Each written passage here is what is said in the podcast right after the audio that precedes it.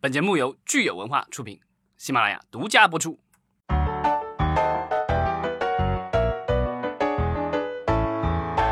欢迎大家收听新一期的影视观察，我是老张。我是九千，大家好，我是石溪。嗯，再次欢迎石溪的归来。谢谢大家。然后我们一上来呢，先呃看看这个有热心的听众朋友给我们留言，秋水与秋雨一九零五给我们呃写了很长的一段留言啊，我们跟大家分享一下。他其实就是说关注了我们对于这个电视媒体的这个讨论。他说呢，其实呃美国电视媒体衰弱的更快啊，比我们国内的这个电视媒体可能衰弱的要还要快。那他举了一个例子，就是《实习医生格雷》这部剧呢。从呃开播开始的时候，一直都是年度前十，然后观众的平均的这个观众人数，从第二季的近三千万，然后到现在已经跌落到了六百万左右，收视率呢也从四点零以上跌落到了现在的一点零以上。那他比较了一下我们这边就是国内的一些电视剧，比较收视率非常好的前十，一直基本上平均的收视率都在一点零以上。九千对电视媒体也是更了解，你觉得现在如果是电视节目想要达到收视率一点零以上，容易吗？其实是可以的，但是不是说。每个节目都可以，还是要看整个制作的质量上。就比如说，现在我自己比较关注的一些热门的剧，它肯定还是会先在卫视的电视台上播出，然后再过了二十四点之后才会在网络上播出。那如果你的质量足够好的话，你在呃电视台播出的时候是可以收视破亿的。嗯，但是就是说，可能是越来越难了哈，这个门槛越来越高因为因为你的人群其实是被被网络平台分流了很大的一部分。可能比如说你的这个电视剧在八点多开始播，但是这些人可能就一些年轻人八点多的时候还在加班，或者还挤在地铁上，根本就没有时间去打开电视机来去看。对，其实美国这些年的就是在数字化方面的这个怎么说步伐的话，其实比国内要大很多，所以他们其实现在。呃，电视的观众的话，尤其是比如说热门节目的这个收视率下降，其实并不是说大家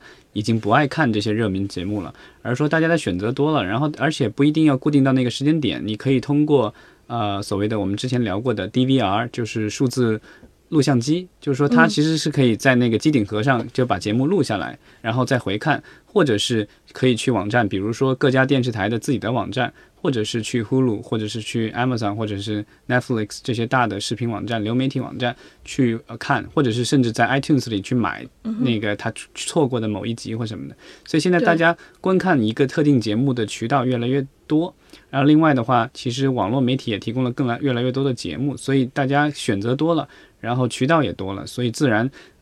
单一时段在某个电视台的这个上面的收视率，我觉得自然而然就下降了。国内其实现在也是这样的一个趋势。是，呃，那我们就是也是希望这个秋水和秋雨能够继续支持我们节目哈，给我们多多留言，呃，然后我们也会时不时的给大家在节目当中呃进行分享，就是热心听众的留言。那我们就看看今天来聊什么话题吧。今天我们来聊一聊派拉蒙法案，对，好像是又是大洋彼岸的一件事儿。这个这个法案，我记得我们原来节目里其实也聊过，但这一次的新闻是前前段时间美国的司法部说他们打算要终结这条法案。嗯。然后这个派拉蒙法案其实是在四十年代末，应该四八年，然后美国政府其实是是以反垄断为由状告了派拉蒙，呃，就是电影公司，然后最终这个判下来了以后，其实改变了整个行业。啊，在这之前的话，美国的呃电影行业其实是我们所谓的这个片场制，就是说一个 studio 一个片场的话，它有自己的拍摄场所，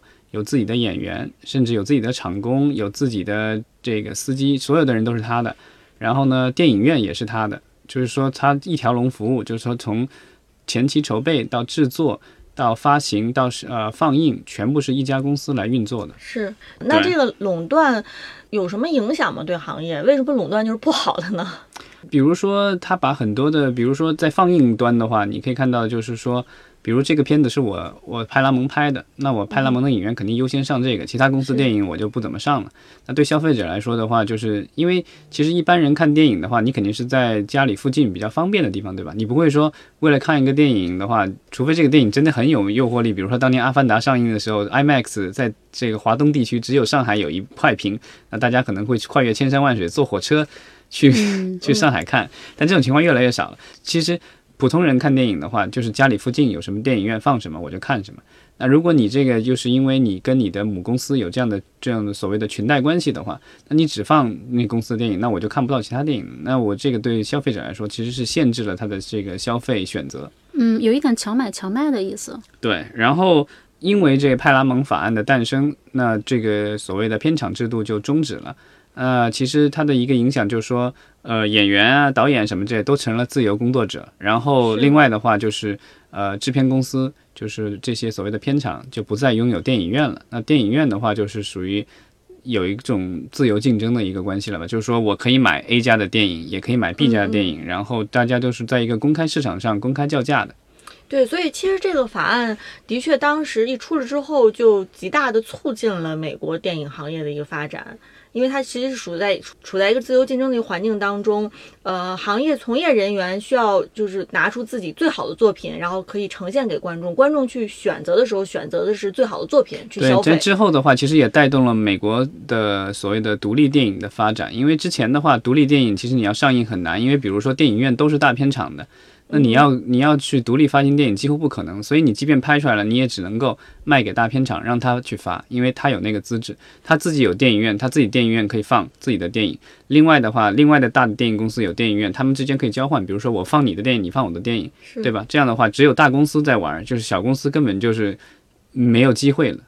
那这个打破了这个垄断了以后，其实呃，在放映端的话，就是跟。制作端没有关系了，那大家都可以去跟这些谈，单独一个个去谈。当然，大的制片公司的话可能会说，呃，我的电影比较强势一些。那我想，但是它这个派拉蒙法案其实附带的一个就是他们阻止了一个一种行为，叫所谓的叫 block booking，怎么说就是打包打包对打包售卖对打包售卖，因为这个其实怎么说呢？比如说一个电影公司今年我有五部片子。那你这个电影院想要就或者是这个发行机构想要弄我的片子的话，那我你一次性得得五部全部要，就打包销售了，你不能够挑其中一两部，因为这个里面肯定是有强的有弱的，但他一次就要你，比如说五部全部给你了，那你只能要，对。啊，这种就是其实就是让人家强买了。对吧？嗯，那这样的话，就是它禁止了这个以后的话，那一部片子、每部片子、每部片子都是单独的。这样的话，其实对电影院来说是有好处，就是他只要他想要的东西，那不想要的东西就可以不用，不会有人强迫他去买下来。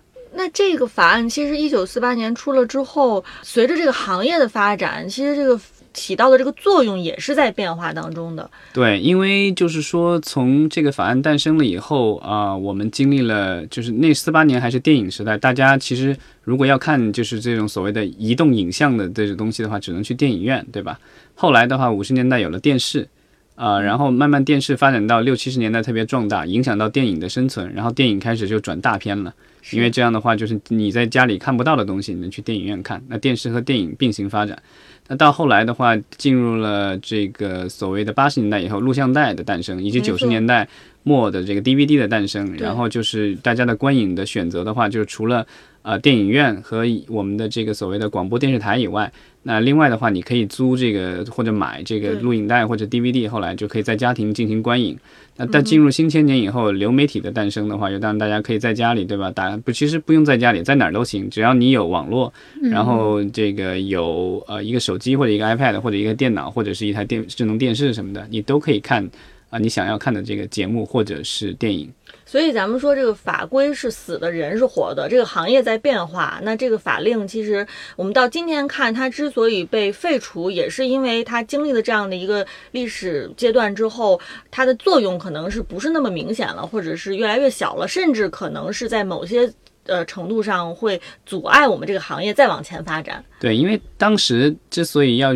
做这个法案，我觉得其实他们也是想说，一个是说呃促进竞争，另外一个促进竞争的话，你会其实会增加创意的，因为就是说有越来越多的呃选择的话，那从业人员可以有更大的自由去发挥。当然，对，然后所以这个我觉得是当时来说啊，这个法案对行业的发展，就像你刚才说的，是有一个特别正面的一个作用的。但是四八年到现在已经过去了。七十多年了，对吧？对，七十一年，因为我们建国 七十年了。对啊，所以这个是已经有七十一年的一个法案了。那今天来说，他们要终结这个法案，我觉得其实也是顺应了历史的潮流。当然，呃，也有一些业内人士担心，这个法案的终结会不会导致一些新的问题？因为虽然呃电影公司呃就是比如说这迪士尼啊、派拉蒙、华纳这些公司已经不对这个电影放映产生任何的垄断效应，但是我们看到今天的其实流媒体的话，其实有一定的这个垄断的趋势了。是，包括我们最近的新闻，奈飞也是试图想要这个扩张自己电影院的这个版图哈，对，在纽约，在呃是吧？洛杉矶对对也都呃，纽约已经买下了所谓的巴黎巴黎呃电影院。啊、这个的话，就是说以后这个电影院的话，可能就是一旦有奈飞的新片的话，可能都会在里面进行呃所谓的剧院放映了。呃，那另外他们也在谈，好像据说也在谈洛杉矶的，就是埃及剧院，那也是埃就洛杉矶比较老的一个大的剧院，然后想买下来这个这个成成为他们专有的这个电影院。所以就是我们的流媒体的话，现在从原来的只是，因为像奈飞最早可能是在线租 DVD、租和买卖 DVD，到后来的这个现在就是基本上弄碟的人越来越少了，然后几乎都是靠它的这个流媒体了。所以其实就是传统的制片厂，我们说的包括派拉蒙在内的，呃，以前的传统的这个五大也好，六大也好，他们其实，在派拉蒙法案出来之后，已经适应了，就是他们不去呃涉足到呃院线的这个业务当中，啊，他们已经在这个体系里面已经就是非常轻车熟路了。那现在有奈飞入局了之后，那奈飞其实面临的。呃，反而是一个更加宽松的一个这个这个呃行业环境啊，因为这个法令的取消，是不是对于奈飞来说应该是个好的新闻吧？通常来说，奈飞的电影一般它要不就完全不在电影院上映，呃，要不就是说它可能电影院和网络同时上线。当然，这个他们这样的安排其实之前得到了一定的抵制啊。另外，他们现在比如说最近上映的那个《爱尔兰人》啊、斯科塞西的这个新片，然后它是在电影院上映三周以后，然后在呃奈飞上线。其实窗口期就是也非常短，在电影院放映的时间也非常短。所以其实也遭到了一定的电影院的抵制，所以他现在去买电影院，其实我觉得也是无奈之举，因为之前我们聊过，Regal 还是 AMC 就是抵制过，呃，去年的放映那个罗马对罗马，就是因为它虽然是奥斯卡的，呃，因为他们一就是说那个电影院的话，我忘了是 AMC 还是 Regal，就是北美最大的这个院线之一。然后他们当时因为每一年他们有个传统，就是要播这个就是几十部奥斯卡提名的影片，他们会做一个展播一样的。但是唯独去年就漏了这个罗马，他们是故意不放的，因为就是说他说这个你这个是一个网络电影，就是我我不想在我的电影院放奈飞的电影。所以这个东西就是说，奈飞的话，其实之前一直是磕磕碰碰，然后有一些呃，他们合作的电影人其实是非常希望他们花了那么多钱、那么多精力拍摄出来的作品，能够在大荧幕上得到展示，并且有一定的观众。那为了满足他跟他们合作的这些电影人的一个需求，呃，同时其实有时候也是为了满足他们想要用这些影片去参角逐奥斯卡，因为我们之前也聊过，为了能够参选奥斯卡的话，你必须在特指定的区域、指定的时间内，在院线里做多长时间的播放，对吧？嗯，所以它这个放映，为了满足这个放映奥斯卡的这个要求，所以它它其实也不得不有自己的一套安排，其实就是回到了当年的派拉蒙法案产生的那个时代背景，就是说，如果我有自己的电影院，那我想播什么就播什么；那如果我自己有产品的话，我就在那儿播就行了。对，所以其实奈飞可能它是最有可能成为接下来新的这个法规去规定的这样的一个对象。嗯，对，就是我，我觉得这个就是派拉蒙法案的终结，我们不知道，就是将来就是因为这个行业的各种变化以后，将来会不会就是说为了重新规范呃这个行业，因为就是呃垄断的话，其实对很多行业都有一种制约性的一个效应，就是说一旦垄断过于集中的话，少数的几个公司或几个人控制了整个行业的话，那对整个行业的长远的发展以及对消费者来说都是不利的。那之后的话，有可能。呃，相关的一些政府机构或者是组织可能会进行一些规范或者限制。那将来会不会有，比如说奈飞法案、亚马逊法案的诞生，我们就只能够拭目以待了。因为亚奈飞其实在这个电影方面放映方面，其实也有过一些负面新闻。前几年就有人报道过，呃，说当时有一些独立的电影人，然后就是拿了自己的这个电影的项目跟奈飞谈，然后奈飞说行，我要。那最后呢，制作方觉得，因为你不想在电影院上映，那我还是想，呃能够在电影院上映，所以就拒绝了奈飞的这个所谓的要约吧，就是购买的要约。那之后的话，他们再去找其他的发行方去兜售这个产品的时候，就遇到了麻烦，就其他的发行商跟他说，你这个电影的话。啊，虽然我们觉得不错，然后拍出来可能院线也有一定的收益，但是呢，我们还是需要把它卖给奈飞，才能够就是回收更多的成本。但是因为你拒绝了奈飞，但是奈飞有一个内部的政策，那是几年前的事情，现在不一定还有了。就是说，如果你一旦拒绝了奈飞的话，那奈飞肯定是不买你的东西的。所以呢，就是说这个当几年前的话，其实流媒体没那么多，所以奈飞几乎是。呃，唯一或者是少数的几个渠主要渠道之一吧。那那样的话，其实就是说这部影片的，就是未来前景其实就比较暗淡了。所以就是因为这样的原因，那那些电影的话，可能就没有人去出钱去拍了，因为觉得你的东西没有网络渠道了。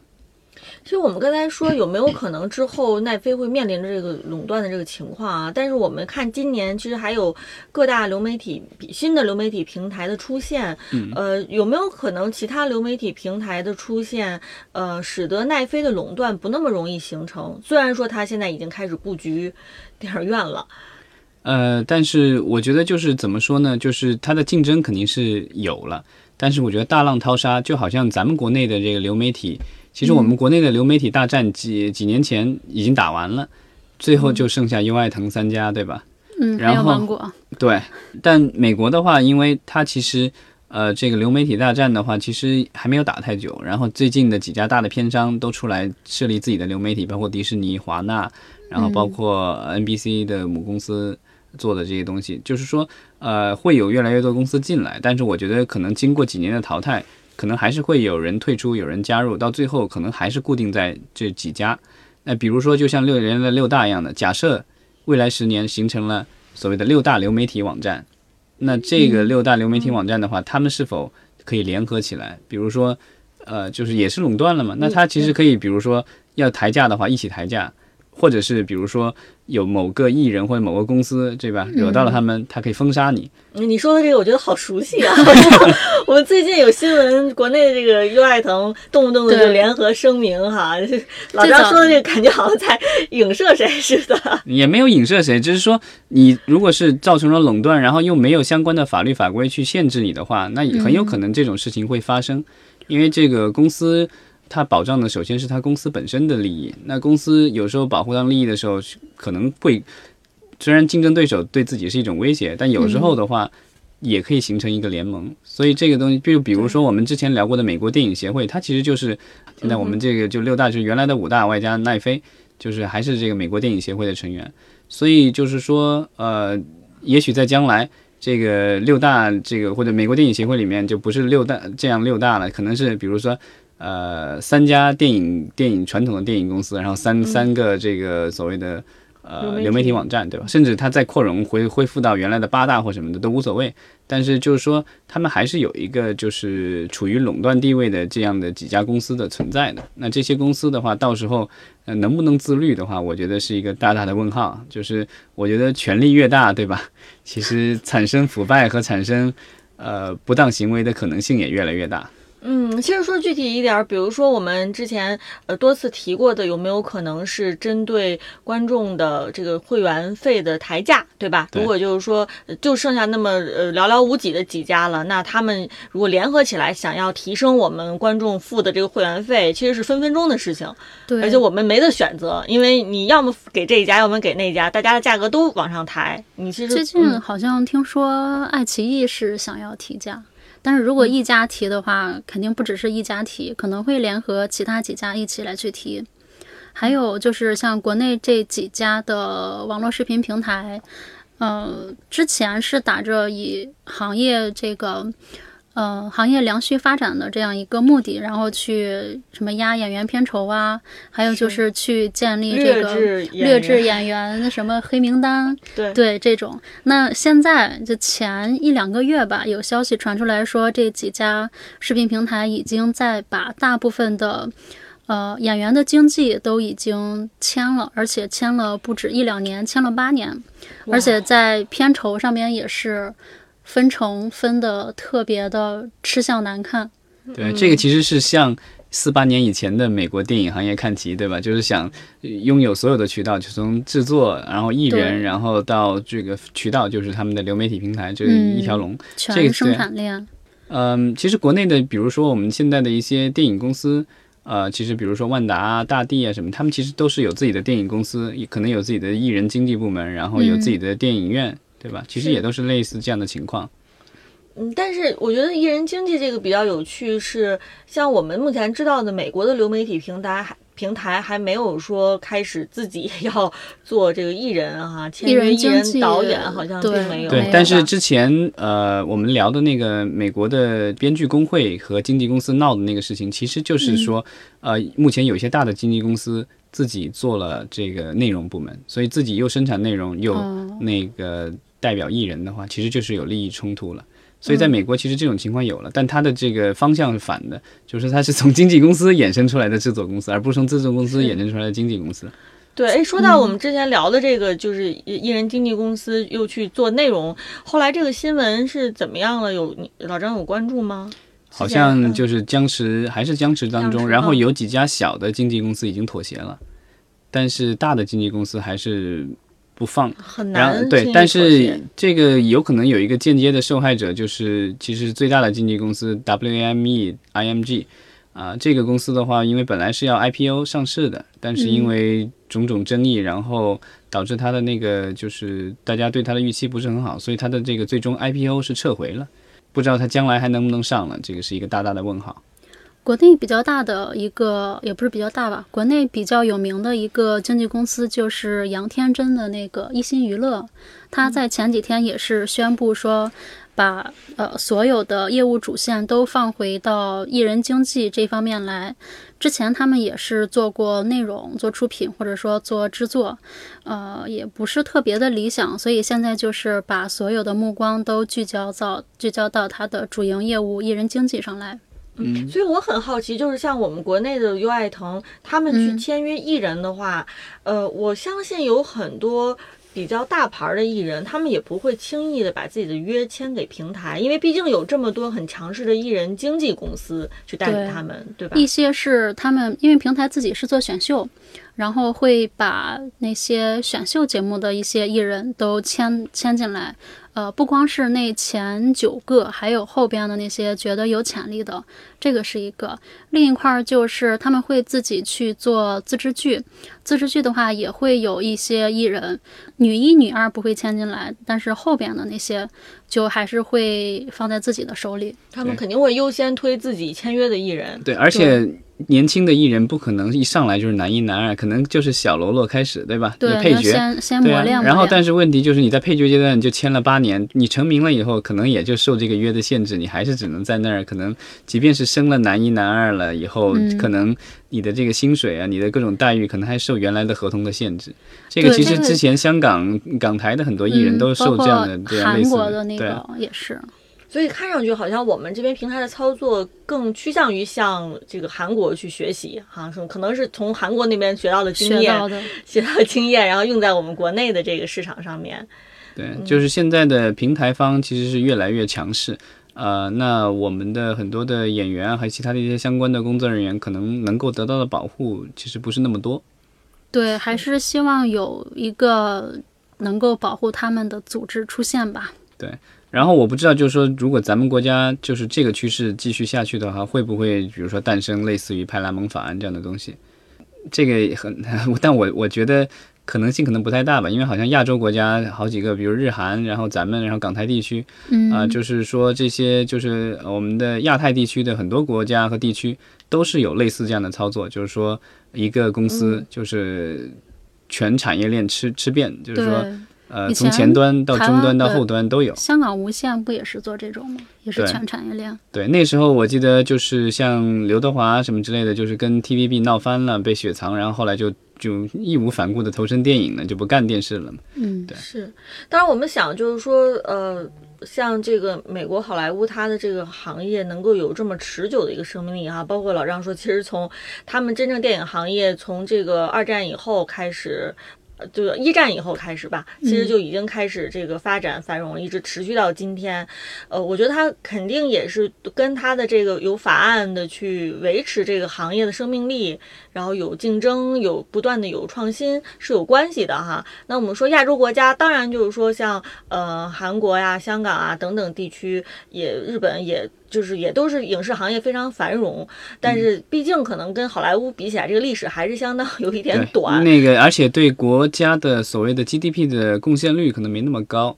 因为我记得我在美国读书的时候，当时有个教授就说，他说就是娱乐行业对美国有多重要。他说，呃，美国的出口第一是军火。第二是影视，对，所以我们看就是说，虽然说我们呃可以就是去学韩国的这套模式哈，但是作为我们是一个中国这个超级大国，是不是也可以像美国这样另外一个大国去学习学习，看看他们从法规层面上如何促进行业的发展？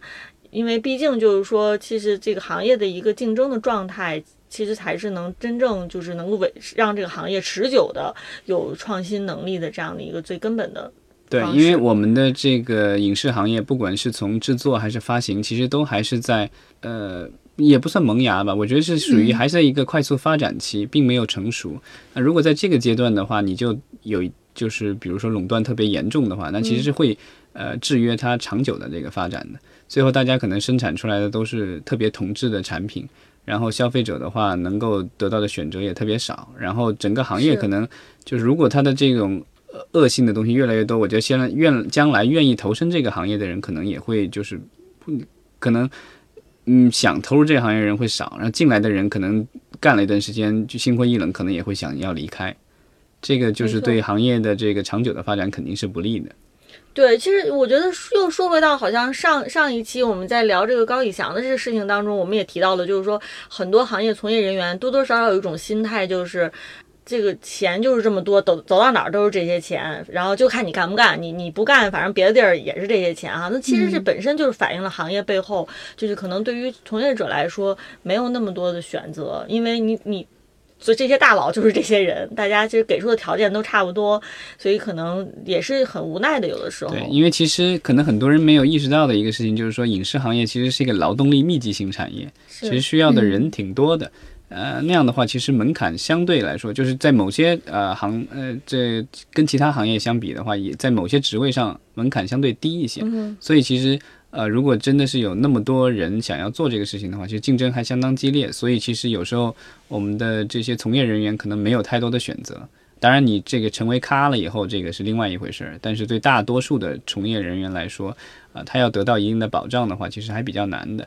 那如果是就是这种垄断的情况越来越严重的话，其实呃对这个行业的从业者来说，其实自己的这个潜在雇主也是越来越少，或者是说雇主之间呃给出的条件可能 也就比较类似了。是，就是行业就就会失衡的很快哈，就是弱势的越来越弱势，强势越来越强势。那是叫什么马太效应是吗？是。好，那我们今天这期是聊这个大洋彼岸的一个事儿哈，但是也是让我们对我们目前的这个情况也是有很多反思，然后也希望大家有什么想法可以给我们留言。对我们其实也可以持续关注，就是说呃，在呃放映行业的一些改变，包括国内和国外的，就是说这些这样的相应的一些改变。呃，会不会对内反反反过来对内容产生任何的这个影响？因为其实我觉得消费者最关心的可能是说，呃，我我能以什么样的价钱购买到什么样的品质的内容，对吧？嗯，其实它这个具体后台是怎么操作，他不是那么在意。当然，就是说相关的监管机关以及从业人员可能会更关心这个东西是怎么运转的，因为这个对跟他们来说是是他们的生计。没错。好，那我们就聊到这儿，谢谢大家，谢谢大家，谢谢。